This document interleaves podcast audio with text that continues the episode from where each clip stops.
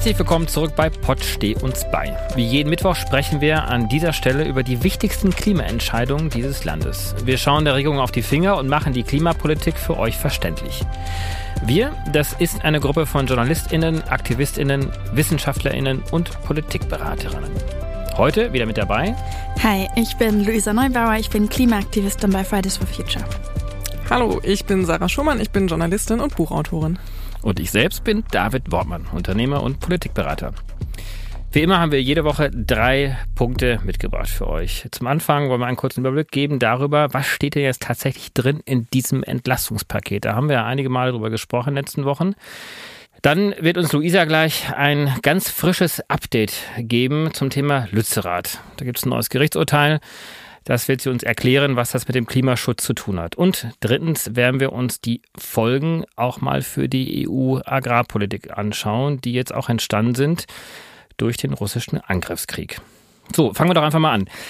Vielleicht auch eine relativ schnelle Runde zu Beginn. Wir haben ja die letzten Wochen einige Male über das Entlastungspaket gesprochen. Jetzt äh, haben sich ja ähm, in der letzten Woche die Koalitionsparteien zusammengesetzt und sich schlussendlich auf ein Paket geeinigt. Es sind so vier, fünf große Punkte dabei rausgekommen. Luisa, also wie schaust du auf das gesamte Entlastungspaket denn jetzt? Ja, tatsächlich hatte ich das, ähm, bis wir das jetzt für diesen Podcast vorbereitet hatten, gar nicht so richtig in der Gänze vor Augen. Ich fasse nochmal ganz kurz zusammen. Es sind fünf große Punkte, die da drin sind. Das eine ist die ähm, Steuersenkung für Benzin und Diesel. Das zweite ist die Energiepreispauschale. Dann das 9-Euro-Ticket für Bus und Bahn. Eine Kampagne zum Energiesparen und was eben nicht drin ist, was ähm, aber debattiert wurde und äh, Side Note extrem wichtig wäre, wäre halt ein Einbaustopp für Öl- und Gasheizung. Das ist, was wir jetzt haben. Da kommt noch ein bisschen was dazu. Und mein Gefühl ist, ähm, gute Idee, ähm, fatale Umsetzung. Weil im Endeffekt, es bräuchte genau so ein Paket, was sich auf der einen Seite anguckt, wie kann man diejenigen, die gerade richtig viel zu stemmen haben und die ganzen Preisschwankungen nicht abfedern können, wie kann man die entlasten? Und auf der anderen Seite, wie kann man gucken, dass man radikal rauskommt aus fossilen Energien und natürlich gleichzeitig auch den, den, den Energieverbrauch und vor allem die Energieverschwendung minimiert gute Sache an sich in der Theorie, aber was dabei rumkommt, ist halt vielleicht auch ein Sinnbild für die Unfähigkeit dieser Koalition, bei diesen Sachen unabhängig von irgendwelchen Parteifarben aufs Wesentliche zu gucken. Sollen wir vielleicht einfach nochmal ganz kurz auf jeden einzelnen Punkt gucken und da Stichpunkte zu machen? Also, was sagen wir denn jetzt zu der Steuerbesenkung für Benzin und Diesel? Ja, was sagst du denn, Sarah? Ja, auf einer Skala von 1 bis 10 würde ich 0 Punkte geben. Also aus einem Warum? Klima- und ökologischen Aspekt, äh, aus einem sozialen Aspekt und so weiter und so fort. Also das haben wir ja auch die ganzen äh, letzten Wochen hier in unterschiedlichen Konstellationen mehrfach durchgekaut, warum das eigentlich äh, die schlechteste Möglichkeit ist, die man sich hier rausgepickt hat. Weil Menschen, die viel Geld haben, haben große, schwere, dreckige Autos und fahren sehr viel davon. Und auch mehr Autos, ne? Und, zwei, drei Autos. Genau, und sie sind diejenigen, die am aller, allermeisten davon profitieren. Und im Endeffekt sagt die Regierung jetzt, Leute, macht euch mal keinen Kopf, wie viel ihr fahrt und wie viel ihr verbraucht, weil wir übernehmen das für euch. Ja, danke bestens. Wir alle anderen, die keine Autos haben, Menschen, die sich entweder kein Auto leisten können. Das sind ja wirklich diejenigen, die, die am wenigsten Geld haben, die können sich hier überhaupt kein Auto leisten. Das wird ja auch irgendwie oft vergessen. Und alle anderen, die kein Auto haben wollen oder haben, wir zahlen das ja alles mit. Also wir subventionieren gerade diejenigen, die in dicken, fetten Karren äh, Kilometer um Kilometer fahren. Was natürlich klar ist, was man machen muss, ist diejenigen, die ähm, aufs Auto angewiesen sind, weil eine unverantwortliche Mobilitätspolitik in den letzten Jahrzehnten die Menschen an ihr Auto gefesselt hat. Die muss man entlasten, aber es muss gezielt passieren. Energiepreispauschale. Sarah. Vielleicht dann nochmal kurz, was es ist. Also alle Erwerbstätigen bekommen eine einmalige Energiepreispauschale in Höhe von 300 Euro. Die Auszahlung gibt es über die Lohn- und Gehaltsabrechnung des Arbeitgebers. Selbstständige bekommen einmalig ihre Einkommenssteuervorauszahlung geschenkt. Steuern fallen für alle an und ähm, Empfängerinnen von Sozialleistungen erhalten 100 Euro zusätzlich zu den 100 Euro, die bereits beschlossen waren. Für jedes Kind erhält man ebenfalls 100 Euro Familienzuschuss also klingt jetzt grundsätzlich erstmal sinnvoll. Es gibt einiges an Kritik, dass ähm, Rentnerinnen, sozial Schwache immer noch nicht ausreichend bedacht sind, dass das noch nicht so gut und sozial verteilt ist, wie es sein könnte. Würde ich jetzt aber zumindest mal so im mittleren Bereich sehen. Also geht ja so ein bisschen in Richtung auch des Klimagelds, äh, was die Grünen ja auch vorgeschlagen haben. Also eher zu sagen, wir wollen das Geld pro Kopf verteilen, weil wir damit natürlich die unteren Einkommenshaushalte damit überproportional mehr entlasten als diejenigen, die viel Geld haben. Luisa, hast du einen Gedanken dazu noch? Ja, würde ich mich anschließen. Also das ist, glaube ich, wichtig an der Stelle, die Kritik vor allem von den Sozialverbänden ernst zu nehmen. Da hatten sich auch viele auf Twitter geäußert. Ähm, da muss man genau hingucken und ich habe auch das Gefühl, gerade bei Sozialpolitik tendiert man halt dazu, sowohl Entscheidungen zu treffen als auch einen Diskurs zu führen, der eigentlich am Wesentlichen vorbeigeht. Und da finde ich, und fällt auch in diesem Fall auf, dass auch im Vorfeld so wenig die Stimmen präsent waren von denjenigen, die wirklich Ahnung haben, wo sind die sozialen Probleme mhm.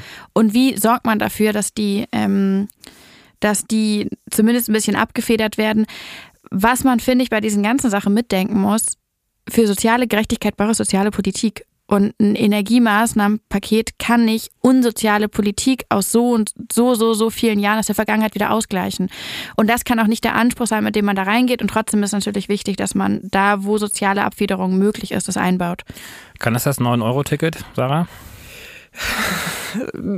nicht komplett, würde ich sagen. Also ich finde es erstmal grundsätzlich eine gute Idee. Ähm, der Punkt ist nur auch hier, hätte man das vielleicht auch noch äh, effizienter umsetzen können. Also was ich total interessant fand, war, ich persönlich dachte erst, ja, okay, super, klingt jetzt erstmal irgendwie gut und äh, machbar und so weiter und so fort. Aber ich habe mir ein bisschen angeschaut, was eigentlich die Leute dazu sagen, die für Mobilität verantwortlich sind. Also zum Beispiel die BVG oder die Verkehrsministerin Runde Stunde. Und eigentlich waren da äh, viele Leute dafür, es komplett kostenlos zu machen für die Zeit, weil der Aufwand viel zu kompliziert ist, weil ähm, wir dann auch die Maßnahmen erst viel zu spät umgesetzt bekommen und so weiter und so fort.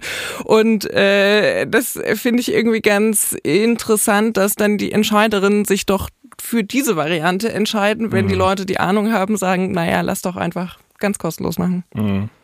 Interessant fand ich ja diesen Heizenpunkt, ne? weil es gab ja schon frühere Entwürfe, in denen dann gesagt worden ist, ab 2023 soll eigentlich dann der Einbau in Neubauten von Gasheizungen äh, verboten werden. Und äh, dann zwei, drei Tage später, da merkte man schon, da hat sich eine gewisse Lobby dann anscheinend sich auch dann äh, Gehör verschafft, tauchte dann als äh, ähm, Datum 2024 auf und alle dachten eigentlich, wow, das ist ja echt auch trotzdem noch relativ ambitioniert. Ja, wir haben die 2.000, 3.000 Gasheizungen, die jeden Tag noch eingebaut werden.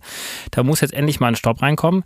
So, und schlussendlich äh, wurde auch das Ziel dann auch aufgeweicht und, ähm, und es wurde dann aufgenommen, dass äh, ab 2024 jede Immobilie ähm, mit Heizungen bestückt werden soll, die zu 65 Prozent mit erneuerbaren Energien betrieben also, werden. Also das ist echt so eine Wischiwaschi-Veranstaltung. Und du hast ja eben schon so ein bisschen gedroppt, aber man, man muss sich das mal vorstellen. Jeden Werktag werden circa 3000 fossile Heizungen, also Öl- oder Gasheizungen, in deutschen Häusern eingebaut. Was heißt das? Jede einzelne von diesen fossilen Mini-Infrastrukturstückchen muss Jahrzehnte laufen, damit sie das rentiert. Wir müssen mehr oder weniger, sagen wir, roundabout in 15 Jahren spätestens klimaneutral sein. Das heißt, keine von diesen Öl- und Gasheizungen wird sich in der Investition überhaupt rechnen können. Und abgesehen davon so ist sozusagen die, die logische Regel von diesem Jahrzehnt keine neue fossile Infrastruktur. Keine neuen Öl- und Gasheizungen, keine neuen Kohlekraftwerke, keine neuen Ölpipelines. Das ist eigentlich, das ist eine sehr, sehr einfache Rechnung, der man eigentlich ganz gut folgen kann, im Kleinen und im Großen, wenn man das CO2-Budget einhalten möchte. Und man muss sich ja wirklich fragen, dann sitzen die zusammen und haben schon diese Zahl auf dem Tisch. Leute, 2024 oder 2023 machen wir der Sache, sagen, beenden wir das lohnt sich total. Der Gebäudesektor in Deutschland ist ohnehin ein Riesenproblem. Man hält jetzt schon keine Klimaziele da ein. Es wird wahnsinnig teuer werden, da irgendwelche Zertifikate dann rumzukaufen. Und es ist eine, sozusagen wirklich eine sehr logische Entscheidung, dann zu sagen, man hört mit diesem Einbau auf.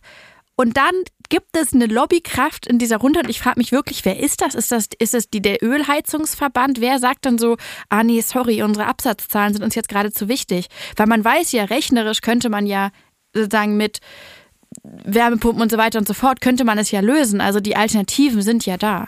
Also ich meine, realpolitisch, ja, ist mal so ein schlimmes Wort auch, ja. Aber äh, natürlich müssten die sich Gedanken machen, wie kriegen wir stattdessen auch die zwei, drei Millionen Wärmepumpen. Ähm, Aber die, da sagen ja die Expertin ja? heute, wenn du morgen sagen würdest, morgen Einbaustopp, okay, fair enough, wäre ein bisschen kompliziert. Aber wir haben wirklich gerade letzte Woche auch mit Fridays for Future, wir haben eine Pressekonferenz gegeben. Wir haben Energieexperten dazu eingeladen, die Scientists for Future in Deutschland, die haben eine extra Studie dazu nochmal rausgegeben, nur zur Wärmewende in Deutschland und haben das vorgerechnet, wie das gehen könnte. Klar ist, man muss auch überlegen, wie man gleichzeitig dafür sorgt, dass Menschen gar nicht mehr so viel heizen müssen. Das heißt, mit Sanierung und Dämmung mhm. und anderen Maßnahmen nochmal arbeiten. Aber das geht man sich. So, wir wollten eine schnelle Runde machen zu dem Thema und ich bin mir sicher, dass das Thema Heizen und Wärme und Gas uns wieder begleiten wird. Und ich ähm, würde mal sagen, wir haben noch einen großen anderen Punkt. Energiesparen, da soll eine Kampagne jetzt gemacht werden. Mhm. Das Thema ist doch auch nicht ganz falsch, oder? Das ist ein richtig gutes Thema für unsere Runde, weil wir da letztes Mal ja eigentlich total drüber gesprochen haben, dass es genau diese Debatte eigentlich öffentlich bräuchte, dass wir endlich anfangen müssen, über Suffizienz zu reden, wie viel verbrauchen wir eigentlich und so weiter und so fort und da mal in eine realistische Richtung kommen müssen. Und äh, jetzt steht hier Kampagne zum Energiesparen und ich kann es trotzdem nicht bedingungslos abfeiern, weil es einfach irgendwie, wir müssen halt bei der Politik anfangen. Also jetzt praktisch wieder eine Kampagne zum Energiesparen zu machen. Natürlich müssen wir insgesamt als Gesellschaft unseren Verbrauch, unseren Lebensstandard überdenken und so weiter und so fort. Aber das also riecht für mich jetzt schon wieder nach so also ein paar Werbeagenturen verdienen jetzt ganz viel Geld. Genau und Individualisierung ja, und also ich glaube, ich weiß nicht, ich, hm, ich würde da glaube ich jetzt nicht ganz mitgehen, weil ich schon finde, die ganze politische Rhetorik der letzten vier Wochen dass die Tatsache, dass wir nach viereinhalb Wochen Krieg immer noch kein oder fast fünf Wochen jetzt Krieg kein Tempolimit haben, was ja wirklich so eine Minimalmaßnahme wäre, wo man wirklich ganz effektiv erstmal den Ölverbrauch senken kann. All das hat halt impliziert, dass wir ein Recht auf Energieverschwendung haben. Und das war der Duktus, mit dem man den, den Bürgerinnen und Bürgern begegnet ist. Leute, keine Sorge, das fliegt uns alles um die Ohren, aber unser heiliger Energieverbrauch, beziehungsweise ehrlicherweise unsere heilige Energieverschwendung, egal wie schnell ihr rasen wollt, egal wie viel ihr heizen wollt, egal wie viel ihr irgendwas anlassen wollt, wir, we take care of it. Wir, wir entlasten das, wir geben euch Geld dafür, macht, lasst euch nicht aus der Ruhe bringen. Und das war in meinen Augen wirklich grundfalsch. Und wir müssen natürlich, das sind ja auch die Berechnungen der Bundesregierung, wir müssen natürlich unterm Strich unseren Energieverbrauch massivst überdenken, weil wir nicht weitermachen können und so tun können, als gäbe das irgendwie, ginge das irgendwie endless. Mhm. Das heißt, ich finde die Grundidee zu sagen, man, man geht es mal an, richtig. Ich befürchte ehrlich gesagt, dass dabei halt sowas rauskommt, wie so eine, sozusagen wie die Impfkampagne, aber irgendwie auf Dreh deine Heizung runter. Also was maximal unansprechendes, was so genau in diese, in diese Schiene wieder reingeht, von wegen, dein Fußabdruck ist das eigentliche Problem auf der Welt und nicht die 100 Konzerne, die 71 Prozent der Emissionen ausmachen. Wenn man es gut macht, wenn die Bundesregierung jetzt sagt, Leute in allen Behörden, wir drosseln die Raumtemperatur, ähm, wir machen das vor, der Bundespräsident sagt, wir fahren hier die Lichter vor unserem Palast runter, weil wir das überall machen wollen.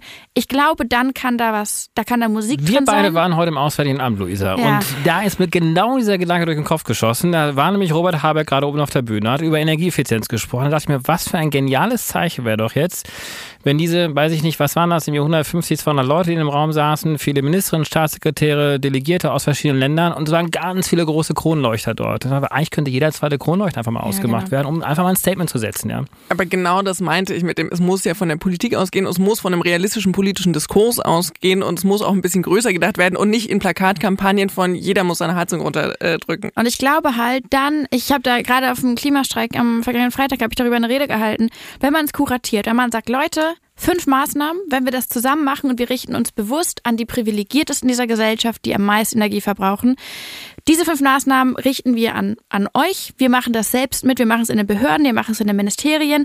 Hier ist irgendwie ein Desk, den wir online sehen können, wo wir sehen können, hat das Erfolg, wie viele machen schon mit, wie kommen wir dahin. Man ermutigt sich gegenseitig und man sagt wirklich, das ist ein gemeinsamer, ein kollektiver Moment und nicht so ein Ding, wo die Familie dann zu Hause streitet, wie dürfen wir die Heizung jetzt machen, weil man das irgendwie wieder bei sich zu Hause privat aushandeln muss, was die Regierung nicht entscheiden möchte. Cool, dann bin ich dabei.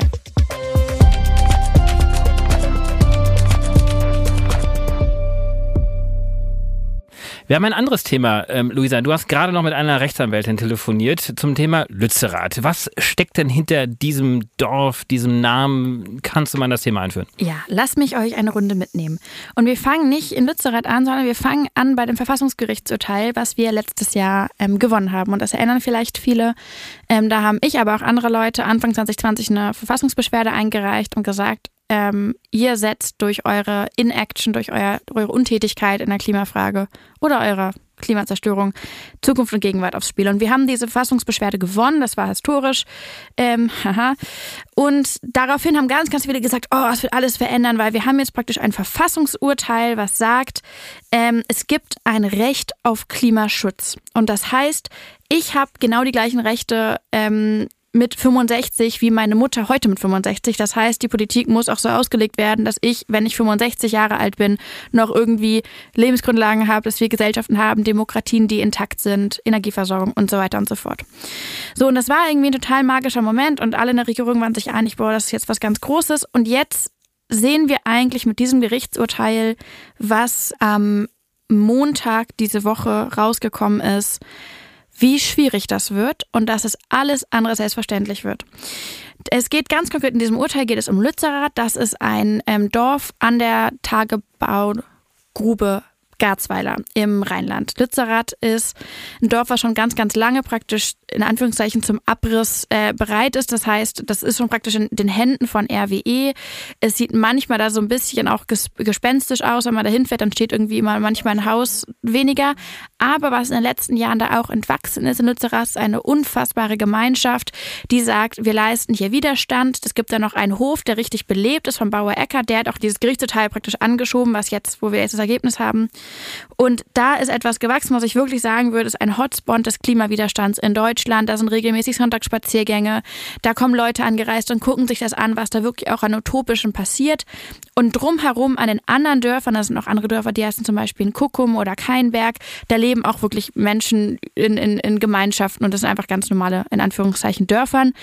Mit der Ausnahme, dass man halt morgens, wenn man aufwacht, manchmal aus dem Fenster einen Braunkohlebagger sieht. Mhm.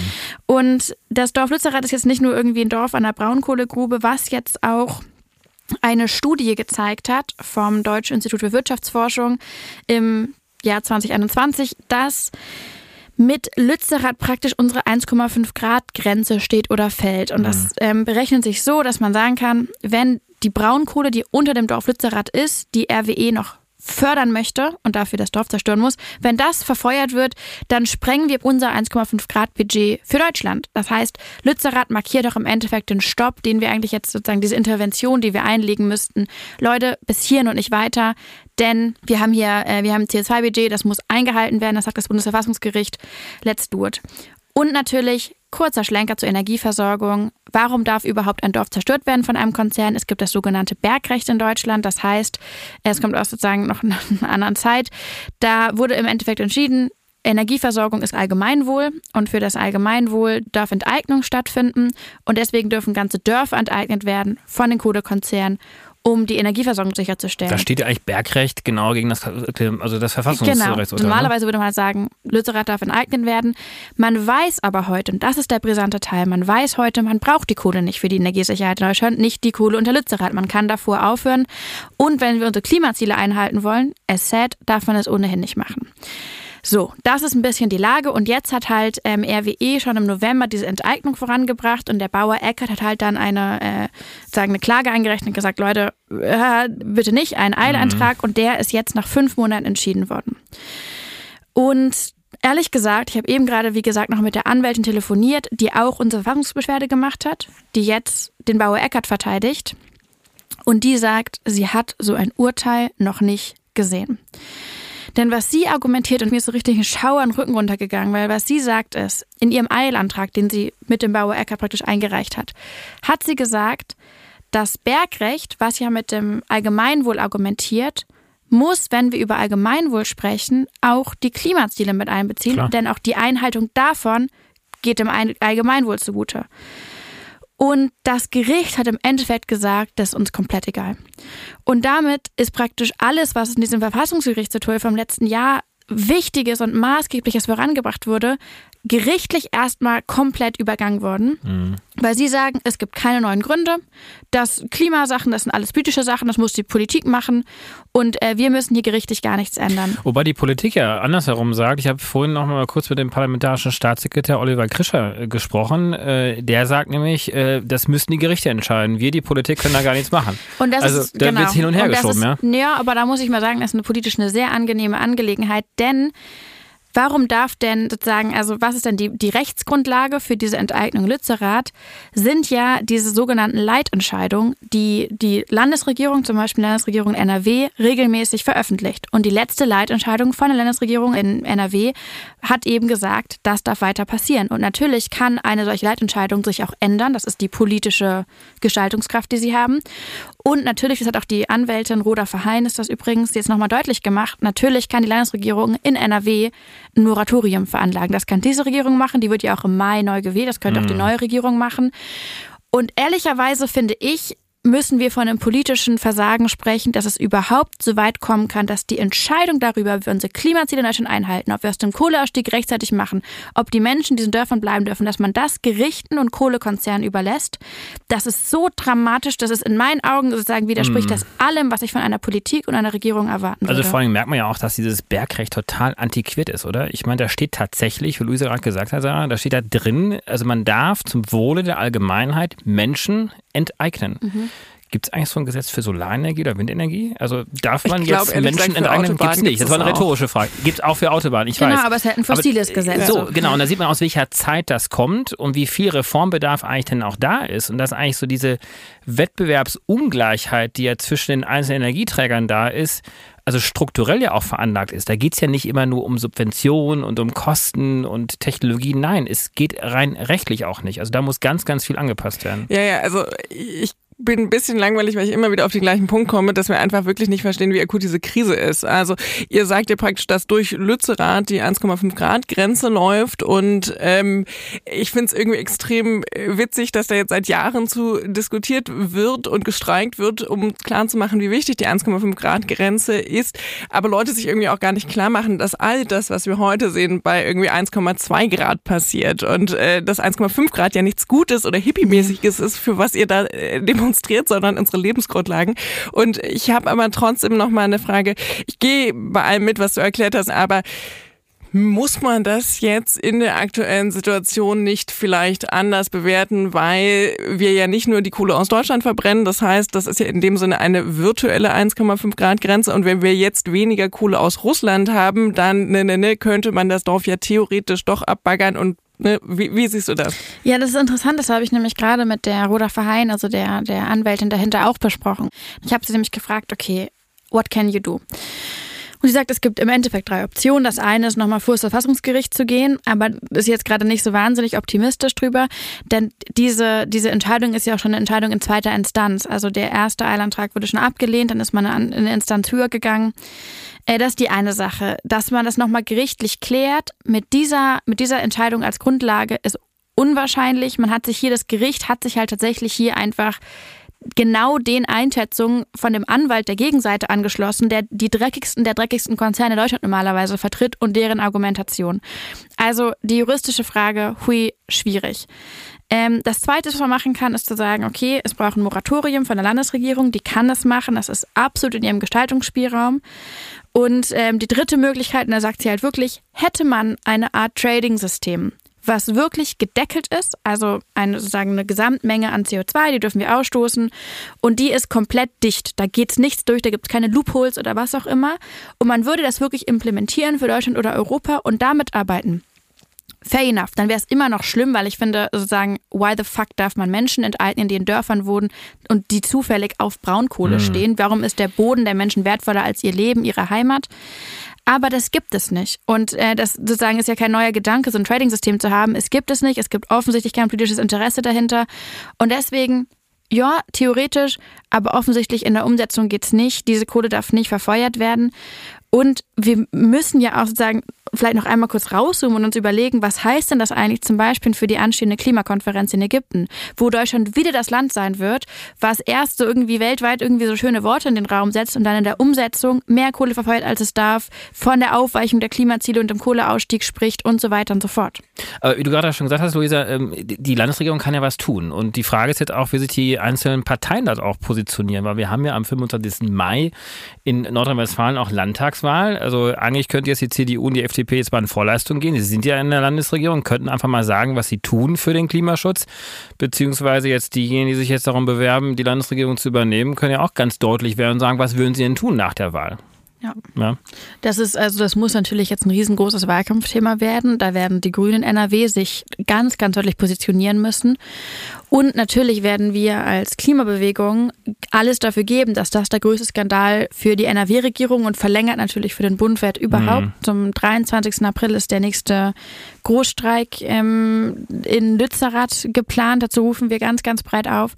Und das muss ein richtiges politisches Desaster werden für diejenigen, die im Jahr 2022 weiter zulassen wollen, dass Dörfer zerstört werden für Kohle, die wir nicht brauchen und nicht verbrennen können. Ja, also muss es. Aber ich hatte heute Morgen irgendwie so einen Moment, wo ich dachte, ähm, wir wollen hier der Podcast sein für diejenigen, die nicht aufgeben und verzweifeln wollen. Und äh, als ich mich äh, mit diversen Themen beschäftigt habe, dachte ich so, okay, puh, keine Ahnung, manchmal fällt mir das auch schwer, wenn man jetzt sich nämlich anguckt, ähm, wie denn das Landtagswahlergebnis vom Saarland war, wo es die Grünen ja jetzt mutmaßlich noch nicht mal in den Landtag schaffen.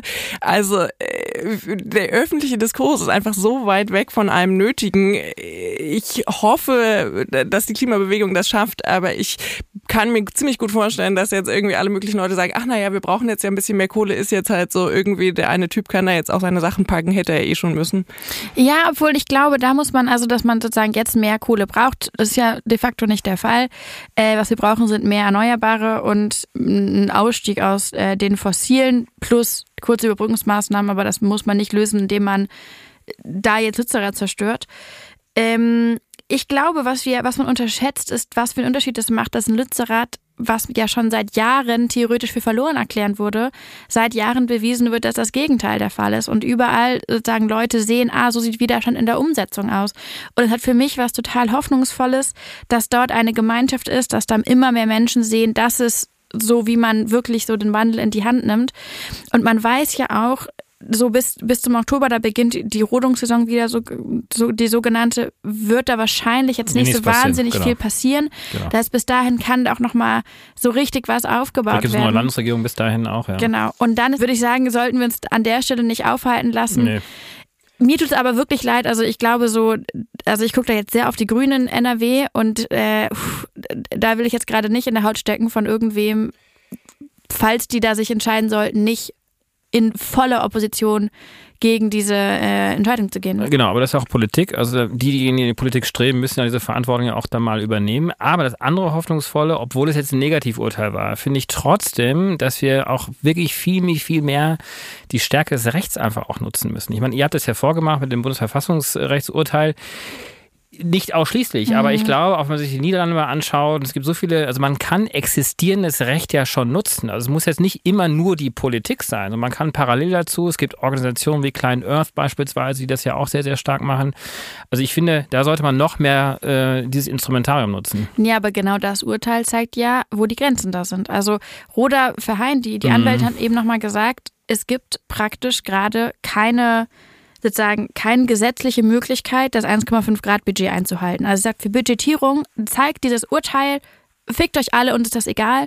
Wir wenden die Gesetze genauso an, wie wir sie immer angewandt haben, wohl wissen, dass die aus einer Zeit kommt, in der die Klimakrise keine Rolle gespielt hat. Und ich glaube, also ich bin beide zu sagen, ja, man muss die Gesetze nutzen, aber wir müssen auch anerkennen, die Gesetze, mit denen wir heute arbeiten, kommen aus einer Zeit mhm. ohne Klimakatastrophe Klar. in der Wahrnehmung. Mhm. Und wenn wir anfangen wollen, gerichtlich uns vor der eigenen Zerstörung, vor der Zerstörung der Lebensgrundlagen zu bewahren, auch, ne? braucht es gesetzlichen Rahmen ja.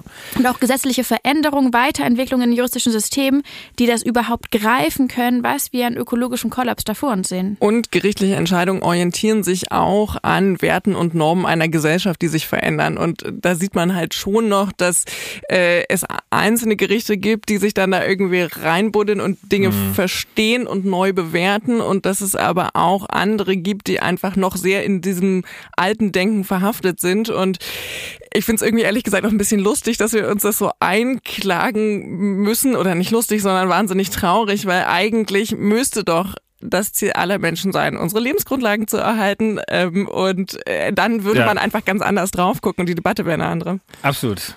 Das ist halt auch, was man schnell unterschätzt. Also, dass man sagt, ja super, wir gehen einfach vors Gericht und dann klärt das für uns die Sache mit der Klimakrise, ist natürlich Quatsch. Und auch mhm. unser Verfassungsgerichtsurteil hätte es so nicht gegeben ohne ein Jahr durchgängig Klimastreik im Vorfeld. Und ähm, das ist vielleicht auch, ne, woran man sich immer wieder erinnern muss, wenn wir auf die Straße gehen, wenn wir Informationskampagnen machen, wenn wir aufklären, wenn wir Menschen sensibilisieren, dass das alle auch, auch immer eine Wirkung hat, die größer ist als das, was wir direkt vor unseren Augen sehen. Und irgendwo sitzt dann jemand in einem Gerichtssaal und entscheidet über etwas, wie zum Beispiel Lützerath.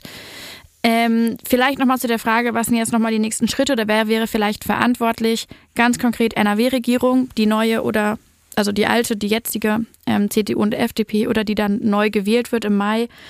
Ähm, verantwortlich sind natürlich auch alle Menschen, die Bewegung, aber auch alle anderen, die sagen, wir verteidigen Lützerath, komme was wolle. Und dann ist natürlich ein bisschen die Frage, was wäre die Rolle vom Bund? Soweit ich es gerade übersehen kann, kann man vielleicht parteiintern sozusagen Druck ausüben. Also man kann dann gucken, hey Leute, ihr müsst doch jetzt was machen oder sich zumindest aussprechen. Ganz konkret bleibt aber der politische Rahmen oder der politische Spielraum jetzt in NRW. Und da können die Wählerinnen und Wähler entscheiden, denn am 25. Mai sind Landtagswahlen.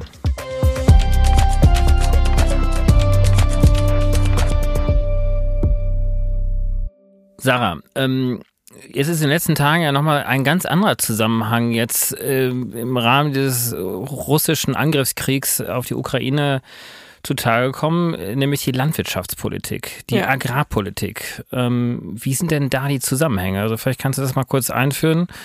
Ja, das war auch äh, der Aufhänger, wo ich heute Morgen ziemlich deprimiert war. Ähm, und zwar geht es darum, das werden jetzt vermutlich schon viele gehört haben, dass auf äh, Ukraine und Russland zusammen ein Drittel der weltweiten Weizenexporte entfallen. Vielleicht direkt vorweg was zu dieser Zahl. Ähm, das klingt halt irgendwie so krass und wird teilweise in Artikeln ähm, auch ein bisschen anders formuliert. Also es geht hier um ein Drittel der Weizenexporte, was wirklich eine große Menge ist, aber es ist nicht ein Drittel der Produktion. Also es ist nicht so, als würden wir gerade irgendwie. Äh, Jede dritte Scheibe Brot, die du isst, kommt aus Russland oder so. Genau, das ist nicht der Fall, sondern wir reden hier über Exporte. Das ist was, worüber uns wir jetzt auch Gedanken machen müssen, aber es ist vielleicht nicht ganz so krass, wie es äh, gerade in manchen Diskussionen wirkt. Naja, aber ähm, ich finde es trotzdem ziemlich krass, oder? Also ich meine, man sieht ja, wie hochgradig abhängig wir teilweise von bestimmten Produkten aus ganz wenigen Regionen auch sind, ja. Absolut. Und äh, das ist vor allen Dingen auch was, was wir im Rahmen der Klimakrise eigentlich mhm. äh, sehr viel stärker stärker diskutieren müssten, weil wir jetzt ja mit den Wetterextremen auch die Gefahr haben, dass wir immer wieder diese Regionen, aus denen wahnsinnig viele Lebensmittel kommen, äh, Hitzestress und so weiter aussetzen, die unsere Ernährung ähm, gefährdet. Und gerade deswegen müssten wir eigentlich zu einer nachhaltigen Politik kommen. Was aber gerade passiert im Diskurs, ist, dass man halt diese Gefahr einer globalen Nahrungsmittelkrise aufkommen sieht und dass man deswegen beim Gipfeltreffen der NATO und des Europäischen Rates und aber auch beim Amtsantritt ähm, des grünen Bundeslandwirtschaftsministers Minister Cem Özdemir in Frankreich bei seinem französischen Amtskollegen. Und ähm, äh, in diesem Rahmen wurde jeweils darüber gesprochen, welche Hilfsmaßnahmen jetzt äh, man für die Ukraine machen kann, welche Folgen dieser russische Angriffskrieg für die globalen Agrarmärkte hat und für die Versorgungslage in der EU und der Welt und was das eigentlich für die europäische Landwirtschaft bedeutet. Und ähm, äh, ähnlich wie bei der Energieversorgung sehen wir hier eine ganz ähnliche Diskussion, in der wieder so ähm, alte Konzepte rausgeholt werden und jetzt diese Debatte gerade genutzt wird, um das, was in den letzten äh, Jahren und Monaten in der Agrarpolitikdiskussion der EU eigentlich so ein bisschen an Vorwärtsbewegung zu sehen war, was ja auch schon alles nicht reicht. Ne? Es gab jetzt diese Farm-to-Fork-Strategie, die extrem äh, die Politik verbessert, aber halt noch lange nicht in dem Rahmen, in dem wir bräuchten. Sie besagt, dass wir eigentlich 50 Prozent weniger Pflanzenschutzmittel äh, verspritzen sollten, dass wir 20 Prozent weniger Dünger verwenden sollten, um unsere Böden nicht zu mhm. belasten mhm. und so weiter Pestizide. und so fort. Und dass wir den ökologischen Landbau um 25 Prozent ausweiten sollen, was wir uns auch schon vor Jahren mal vorgenommen hatten und dann einfach nicht gemacht haben. Und ähm, das sind eigentlich so die Kernpunkte. Und jetzt wird darüber diskutiert, ob wir das nicht zurückdrehen müssen, was doch jetzt irgendwie nicht mehr äh, äh, auf der Höhe der Zeit und wir brauchen jetzt mehr Lebensmittel. Und außerdem ähm, wird vorgesehen, dass Bauern zukünftig die für Umweltschutz vorgesehenen Ackerflächen, die man praktisch dann nicht bestellt, sondern für Artenvielfalt äh, bereithält, ähm, die dürfen wir jetzt doch äh, bebauen mit Nahrungs- und Futtermitteln. Luisa, du warst ja bei der Kommissionspräsidentin Ursula von der Leyen. Am Samstag warst du bei ihr. Genau. Habt ihr über das Thema Agrarpolitik auch gesprochen? Ja, und das ist natürlich spannend. Also genau, ich war in Brüssel, ich habe die Frau von der Leyen in ihrem Büro besucht, zusammen mit drei anderen Aktivistinnen aus Osteuropa und es ging unter anderem darum, dass wir sagen, hier, das ist die osteuropäische Perspektive, das sind die Aktivistinnen, die aus gerade ne, Ungarn, Polen und der Ukraine kommen. Das sind nicht klassischerweise die Länder, die in Sachen Klimagerechtigkeit ganz vorne stehen, aber hier sind die Aktivistinnen, sie kämpfen dafür und jetzt kämpfen sie auch für Frieden und ähm, die Aufnahme von Geflüchteten ganz akut. Das war so ein bisschen der Rahmen. Und wir haben aber dann auch über diese sozusagen die, die, die weitere Nahrungsmittelkrise gesprochen, die jetzt schon praktisch sich abzeichnet und die halt unglaubliche Dimensionen annehmen wird perspektivisch. Und das war interessant, denn du hast ja gerade gesagt, Sarah, die Zahlen sind frappierend. Ein großer Teil der Länder in Subsahara-Afrika ne, hat kriegt also hat äh, importiert so wahnsinnig viel Getreide aus Russland und der Ukraine und da merkt man einfach, ähm, also da ist ja wirklich jedes ne, so und so vierte Brot kommt praktisch aus äh, aus Russland oder Ukraine und das ist dramatisch. Wenn jetzt die mhm. Preise um äh, 50 Prozent steigen, dann ist das ja in, in keiner Weise abzufedern. Und dann haben die halt in der EU diese Entscheidung getroffen, du hast es gerade gesagt, dass die, die Fläche für den Klimaschutz normalerweise brach liegen muss, dass die jetzt ausnahmsweise in Anführungszeichen bestellt werden darf. Und das ist für mich ein totales Sinnbild davon, was passiert, wenn man kurzfristige Politik macht. Denn es klingt auf den ersten Blick total gut zu sagen, hey, ist eine Krise, wir brauchen mehr Nahrungsmittel, die müssen produziert werden, weil jetzt regulär was ausfallen wird. Die Weltmarktpreise steigen wegen dieser Knappheit. Das heißt, es wäre sinnvoll, da Entlastung reinzubringen, die Weltmarktpreise senken zu lassen. Damit beugt man auch sozusagen, also einerseits finanzielle, aber auch eben Hungerkrisen vor und nebenbei freuen sich natürlich auch noch die Landwirte, die ein bisschen mehr bestellen können. Also eigentlich klingt es nach so einer Win-Win-Win-Win-Win-Situation. Und genau so hat das auch Frau van der Leyen probiert, uns dann zu präsentieren. Und diese Entscheidung klingt total gut, solange man die Klimakrise ausblendet. Wenn man sich aber bewusst macht, mhm. die Flächen, die normalerweise brach liegen, sind diejenigen, die nicht so richtig fruchtbar sind. Das heißt, was kann da schon wachsen? Da wird nicht so wahnsinnig viel wachsen mhm. wie regulär. Und vor allem das heißt, ganz viel Chemikalien, um sie zu bearbeiten. Der ne? Preiseffekt ne? ist mhm. sozusagen gering und was es ja auch heißt, man laugt genau die Böden aus, die wir langfristig brauchen, um regulär Nahrungsmittel herzustellen. Das heißt, man befeuert praktisch schon, während man das mhm. macht, die nächste Nahrungsmittelkrise. Ja. Und wenn man das macht, sozusagen, wenn man das into account nimmt, stellt mhm. man fest, wie, wie absurd eigentlich diese Entscheidungsmechanismen sind, die es nur geben kann, weil niemand im Raum sagt, ja. hey Leute, Achtung, Achtung, es gibt eine Klimakrise. Was machen wir hier? Naja, und was ja auch ausgeblendet wird in der ganzen Diskussion ist, dass ja ein Großteil der Getreide äh, oder der Anbauflächen, ich glaube es sind sogar 40 Prozent äh, in Deutschland, äh, wirklich für, für, für Fleischkonsum ja für produziert wird, für Tierfutter. Genau. So. genau, es gibt unterschiedliche und Zahlen. Es wird so gesagt, 40 Prozent des Getreides, 60 Prozent der Agrarfläche. Was ja eine unglaubliche Größenordnung auch, ja. ja. Und darüber wird ja gar nicht diskutiert. Das ne? muss man Frau von der Leyen zugute halten. Das hat sie tatsächlich gesagt, nachdem ich da losgerantet hatte. Euch Raum. drei oder vier, die im Raum saßen. Genau, nicht, nicht ins, nee, das stimmt natürlich, da muss man immer auseinanderhalten, aber da, ich, hab, ich bin da auch ein bisschen ausgeflippt und habe gesagt, ja, das geht. Und da hat sie dann immerhin gesagt, hier, ähm, wir müssen jetzt auch mal, wir müssen darüber sprechen, dass wir die Nahrungsmittel, die Menschen brauchen, denn der Hunger steigt schon jetzt, dass wir die weiter verfüttern an Tiere. Ähm, was heißt einerseits, Menschen kriegen das Essen nicht und auf der anderen Seite, die Massentierhaltung ist ein riesengroßes Klimaproblem, das ist ohnehin nicht tragbar. Und dann kommt natürlich eine tierrechtliche Dimension das ist ja schon fast mhm. ein rosarotes Problem in dieser, sozusagen in dieser Debatte. Aber was du gerade meintest, war, dass wir, dass das ja alles gut klingt, solange man die Klimakrise ausblendet. Ich finde es äh, total interessant, dass wir ja praktisch nicht nur die Klimakrise ausblenden, sondern auch, dass wir noch in diversen anderen planetaren ja. Krisen gerade stecken. Was ist denn euer Take ähm, äh, auf den neuen äh, Landwirtschaftsminister, Cem Özdemir? Der spielt ja auch eine gewisse Rolle. Hat der sich jetzt schon so ein bisschen eigentlich kenntlich gezeigt, da einen neues, neuen Stempel aufzudrücken auf dieses Ministerium, auf diese Agrarpolitik? Ich muss zugeben, ich kann es noch nicht so richtig beurteilen. Was ich jetzt gelesen habe, ähm, klang für mich erstmal gar nicht so schlecht. Also er und sein französischer Kollege haben sich hingestellt und gesagt, dass so der Green Deal und die Farm-to-Fork-Strategie nicht angetastet und nicht in Frage gestellt werden sollen. Und das war jetzt praktisch erstmal äh, was, wo ich schon das Gefühl habe, dass er ein bisschen zumindest versucht, die Sachen hochzuhalten. Hast du denn eine Meinung zu ihm, ja? Wollte ich gerade fragen. Ja, ich, ich habe mich so ein bisschen in diese Rolle jetzt hinein bequemt, euch zu fragen, weil meine äh, abschließende Meinung ist noch nicht so ganz da und ich glaube, wir müssen ihm noch ein bisschen Chance geben.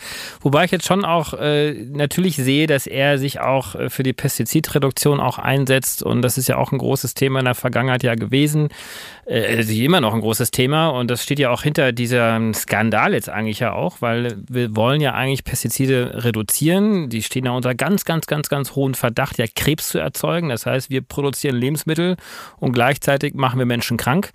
Ähm, und äh, da hat Cem Özdemir doch, glaube ich, eine relativ äh, klare Meinung auch. Aber auch da, und das sehen wir auch in vielen, vielen anderen Politikfeldern, glaube ich, äh, ist es einfach auch äh, ja, zu viel Verantwortung für einen einzelnen Minister, ganz viel zu ändern. Am Ende müssten alle Landwirtschaftsminister auch äh, mitziehen in der EU. Es muss die EU-Kommissarin auch mit, mitziehen. Und ähm, hast du denn das Gefühl, du warst jetzt bei ihr? Ich will mal die Gelegenheit mal nutzen, Luise. Wie, wie, wenn du, welches Psychogramm würdest du äh, zeichnen von Ursula von der Leyen? Weil sie war ja schon eine Überraschung insofern, weil sie als konservative EU-Kommissionspräsidentin dann doch dieses, ja, Klammer auf, nicht ganz zureichende, aber Klammer zu, doch relativ ambitionierte Fit for 55 Programm auf den Weg gebracht hat. Ja, ähm, also ich glaube, um also Ursula von der Leyen zu verstehen, ich glaube, da hilft es zu verstehen, welche Position das ist. Die hat keine, sie hat kein Volk oder sowas. Sie sozusagen, ne, sie hat ihr, ihr, ihren Tower, ihre Kommission, ihr Kommissionsgebäude, an, anscheinend lebt sie da auch sozusagen einen Großteil der Zeit da in Brüssel. Ähm, und sie ist Sie kann natürlich in gewisser Weise viel radikaler sein oder progressiver oder was auch immer fortschrittlicher als die Regierung in ihrer, sozusagen in der EU, die sich ununterbrochen vor Wählerinnen und Wählern rechtfertigen müssen, vor den Umfragen, vor der Opposition und so weiter und so fort. Und das hat sie natürlich alles nicht. Sie hat die Kommission, die arbeitet. Und da hat sie natürlich einen, einen anderen Spielraum. Und was ihre Macht ist oder was ganz viel von ihrer Macht ausmacht, zumindest ist ihr Telefon, dass sie ununterbrochen mit den Leuten, mit den äh, Regierungen der Welt telefoniert, die zusammenhält, vermittelt, Überzeugungsarbeit leistet, die, die beschwichtigt, Vorschläge macht. Und da glaube ich, ähm, kann man sozusagen auf so einer in, in dem politischen Habitus, den sie da mitbringt, glaube ich, kann man das, also kann man da viel Gutes drin sehen. Was heißt Gutes, aber was sozusagen. Sie bemüht sich. Genau, und das ist vielleicht auch schon das richtige Wort, weil bemühen halt in Sachen Klimakatastrophe nicht ausreicht. Das ist halt auch so ein bisschen die Uneasiness, mit der ich da immer reinkomme. Ich habe sie jetzt schon drei oder vier Mal getroffen, immer mit so einem Abstand von ungefähr einem Jahr. Und man sieht so, ah, die Klimakatastrophe kommt so ein bisschen näher in ihrer Realität an. Ähm, sie hat jetzt ein Enkelkind, das ist äh, gerade geboren, das wird äh, 29 sein im Jahr 2050, das macht einen irgendwie nachdenklich. Aber es ist sozusagen, es ist, ich habe da so ein bisschen so Merkeleske eine mhm. Stimmung, dass ich denke, es ist schwer, Menschen, die wirklich zwischenmenschlich sympathisch sind, die sich einlassen, die auch uns Aktivistinnen sozusagen so lange zumindest anhören, was ja auch gar nicht selbstverständlich ist. Tragischerweise, wie kann man jemanden, der das so sympathisch und engagiert macht, dann auf der anderen Seite sehen, dass auch so viel Klimazerstörendes vorangetrieben mhm. wird. Und ich glaube, in diesem Limbo bin ich ein bisschen. Ja. Was ich vielleicht noch sagen würde, also äh, im Punkto, wir wollen hier ja auch Hoffnung und so. Ähm, worauf wir immer, immer, immer wieder zurückkommen, ist, ist, dass der öffentliche Diskurs einfach noch sehr, sehr, sehr weit entfernt ist von dem, was eigentlich die realen Krisen sind und die Komplexität zu verstehen und die Lösungen zu sehen. Und also, da würde ich sagen, das ist was, was mir Hoffnung gibt im Sinne von, also da kann halt tatsächlich jeder Einzelne mithelfen, indem man politischen Druck erzeugt ja. und halt demonstrieren geht und so weiter und so fort, um halt auch Politikerinnen die Möglichkeit zu geben, diese Diskurse überhaupt erst zu führen. Also ja, gut, aber äh, stimmt, stimmt, stimmt. Aber ist das nicht auch echt ein, eine riesengroße Entschuldigung? Also weil das, was man ja auch von Merkel hört, ist, dass sie wusste ja alles, sie als Naturwissenschaftlerin versteht sie auch alles, sie hätte auch gerne sehr viel mehr gemacht. Aber, und das ist ihre große Entschuldigung, ich hatte nicht die Mehrheit hinter mir. Aber heißt es nicht auch, wenn du. Aber die ja, hat in Corona ja versucht zu schaffen und zu erklären. So, ja, aber das, das, das, das, nie das, probiert. Richtig, das ist ja genau mein Punkt, den ich sage. Ja? Also im Prinzip, wenn du also auch einmal im Amt bist, dann solltest du doch wirklich dann die, die Kraft, den Mut, wenn du das alles weißt, dann auch wirklich versuchen, Führung zu zeigen und die Menschen hinter dich zu bringen und auch aufzuklären, ja. Und dann ist das also eine naja, Entschuldigung. Natürlich, und ich finde, was wir in der EU und auch bei Ursula von der Leyen nicht vergessen dürfen, ist, was sind denn die Entscheidungen, die herausgestochen sind in den letzten, äh, im letzten Jahr, sagen wir. Das war die Agrarreform im letzten Jahr super problematisch. Wir haben schon über den Agrarsektor gesprochen immenser, äh, sozusagen, also treibt gerade die Klimakrise voran, müsste aber eigentlich sozusagen geswitcht werden, systemisch verändert werden, dass man im Agrarsektor, in den Böden, in den Pflanzen überall etwas sieht, was CO2 senken sind, was Biodiversität schafft. Hat man nicht gemacht. Dann haben wir die Taxonomie gehabt, äh, von der wir wissen, ne, Gas soll dann angeblich jetzt erneuerbar Völlig werden. absurd vor der aktuellen Situation, oder? Genau, na, komplett natürlich. Also das war ja sozusagen dann Putins Gas soll jetzt erneuerbar auch noch sein. Also äh, Label über Label. Und jetzt sind wir natürlich, jetzt haben wir die neuen Investmententscheidung. Also die Bilanz, da hast du total recht, ist äh, überhaupt nicht, also muss man überhaupt nicht schön reden ähm, und muss man auch nicht schlecht reden, denn sie spricht mhm. für sich. Ähm, und ich finde auch, dass diese Sache, ne, ich finde, vielleicht kann man da so ein bisschen so einen Bezug herstellen zu Antonio Guterres, weil er ist ja praktisch das Sinnbild Antonio Guterres, ne, Generalsekretär der UN, der war heute Morgen auch virtuell zugeschaltet bei dem Kongress, wo wir beide waren. Ähm, David und ich, ich weiß jetzt so rüber zu dir.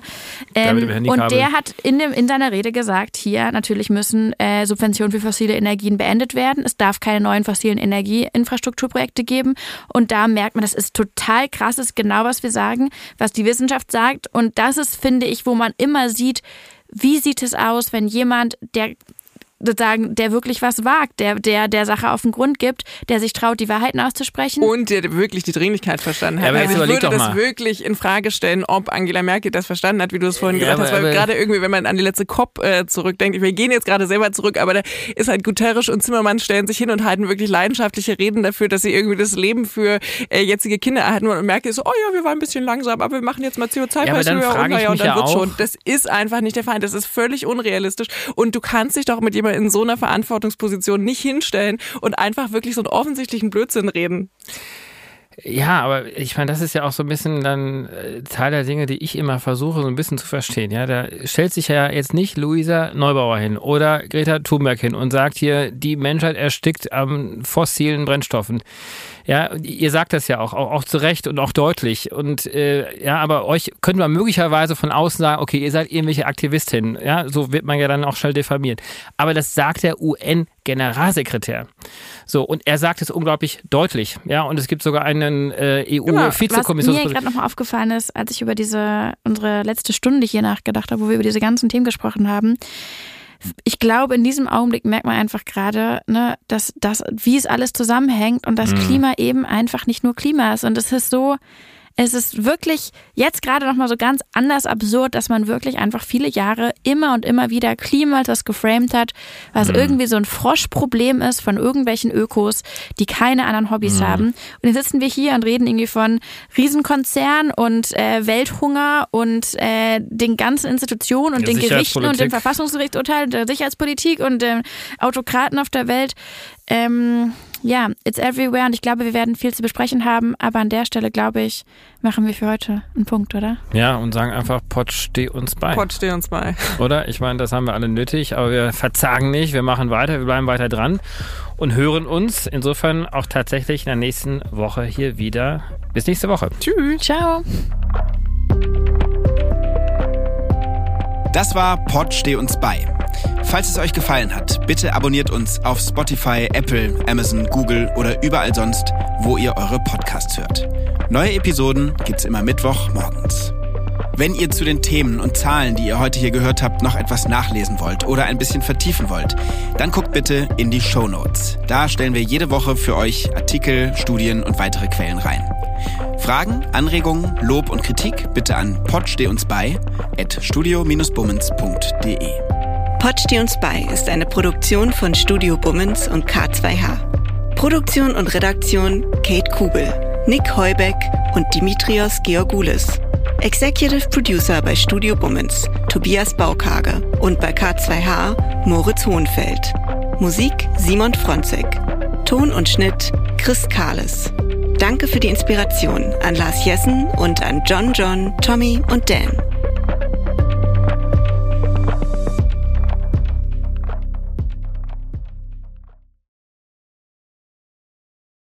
Die Studio Bummens Podcast-Empfehlung. Ich bin ganz aufgeregt, weil wir haben uns ja in einem Podcast eigentlich kennengelernt mhm. und dann haben wir entschieden, dass wir quasi jetzt einfach uns weiter kennenlernen wollen und das machen wir weiterhin in einem Podcast. Ich möchte erstmal noch festhalten, dass nicht wir uns entschieden haben, sondern dass du mich aktiv gefragt hast.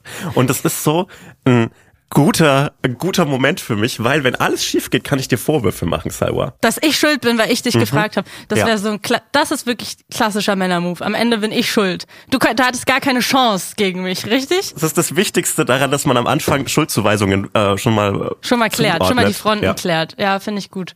Hallo und herzlich willkommen finde ich die Podcast-Phrase. Das sagen die immer. Hä, was willst du denn sagen? Was willst du, Ich was, möchte was sagen, wir? was- wir haben uns was noch gar nicht, Extravagantes. wir haben uns noch nichts überlegt, wie wir die Menschen, die hoffentlich das hören werden, wie wir die begrüßen. Förmlich. Handschlag, würde Hey, ich sagen. yo!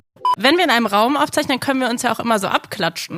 Und dann ist quasi der Klatscher der Start für den Podcast. Wie findest du das? Wie fändest du, wie fändest du es, wenn man so, äh, wie so, wie so Studenten im Oh. ersten Semester so auf den Tisch klopft? Hey Leute, na? Nee, das ist komplett scheiße. Nee, das funktioniert irgendwie nicht. Kleiner Vorschlag, wie wär's mit Hallo? Hey Hotzo, ich freue mich sehr. Wir machen einen Podcast zusammen. Das Schwierige an einem Podcast ist es wie mit einem Hut, finde ich. Wenn du erst, den ersten Tag einen Hut trägst, ist es weird. Wenn du immer einen Hut trägst, ist es absolut okay. Zum Beispiel so Ray Garvey, der hat immer einen Hut auf und da wundert man sich auch nicht. Aber der erste Tag, an dem Ray Garvey einen Hut auf hatte, war weird. Ich bin dafür, dass wir in Zukunft mit Klopfen begrüßen und ab dem Moment, wo wir einen Podcast haben, auch einen Hut tragen. Es gibt, glaube ich, vier Millionen Einwohner Berlins und ich glaube, genauso viele Podcast-Ideen stehen an jedem Tag. Ja, und eine davon sitzt hier gerade. Warte, warte, einen Satz möchte ich noch haben. Salwa, und deshalb machen wir zusammen einen Podcast. Hotzo, ich freue mich drauf. Das wird gut. Von Studio Bummens, Hotz und Tumsi. Immer samstags. Überall, wo es Podcasts gibt.